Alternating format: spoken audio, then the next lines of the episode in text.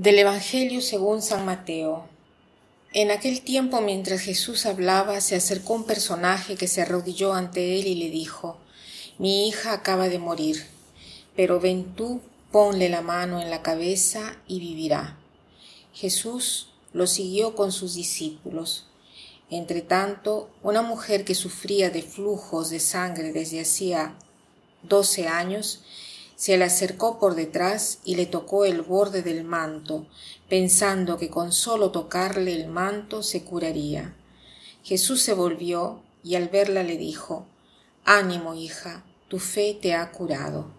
Y en aquel momento quedó curada la mujer. Jesús llegó a casa del personaje y al ver a los flautistas y el alboroto de la gente dijo, Fuera, la niña no está muerta, está dormida se reían de él.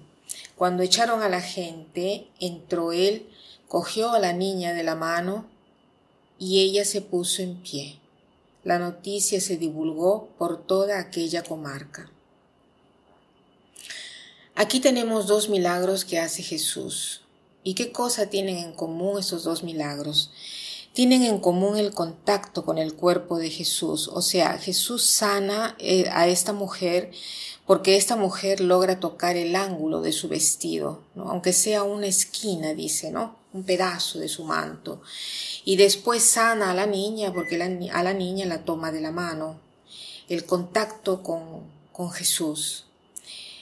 El sentido del tacto es muy importante, es importantísimo, porque este sentido del tacto nos da la posibilidad de tocarnos los unos a los otros, o sea, no es posible tocar sin ser tocados. El sentido del tacto tiene siempre dos sentidos.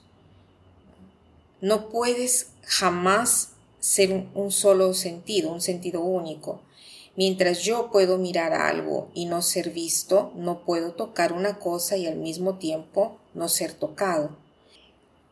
El sentido del tacto es eh, fundamental porque nuestra vida se desarrolla a partir de, este sentido. Es el primero a desarrollarse en el, en el, embrión humano.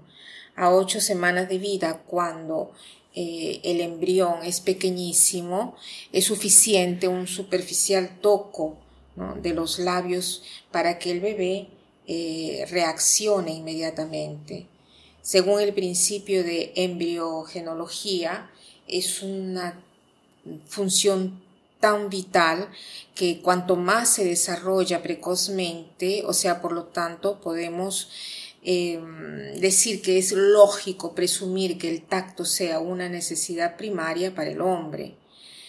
Eh, del tacto depende nuestra conciencia, depende la percepción del mundo en torno a nosotros.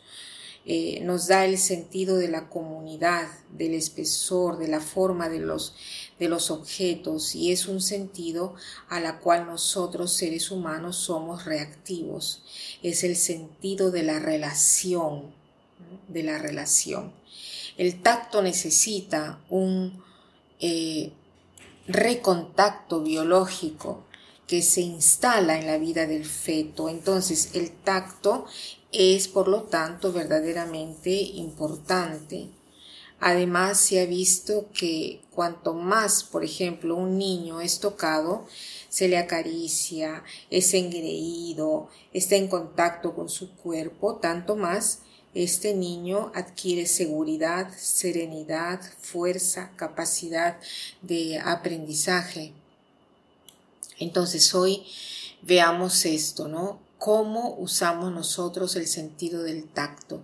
¿Qué cosa hago yo con este sentido?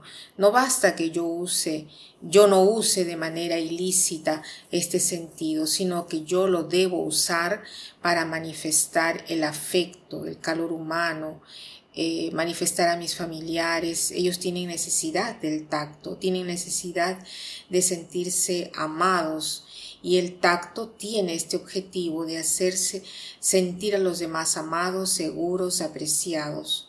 Entonces, eh, yo tengo el derecho y el deber de usar bien este sentido para manifestar mi cercanía, mi afecto, mi calor humano. Y para terminar, quiero citar esta frase que dice así, las caricias, las expresiones de amor son necesarias en la vida afectiva como las hojas a la vida de un árbol.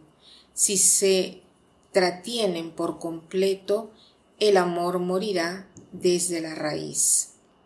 Que pasen un buen día.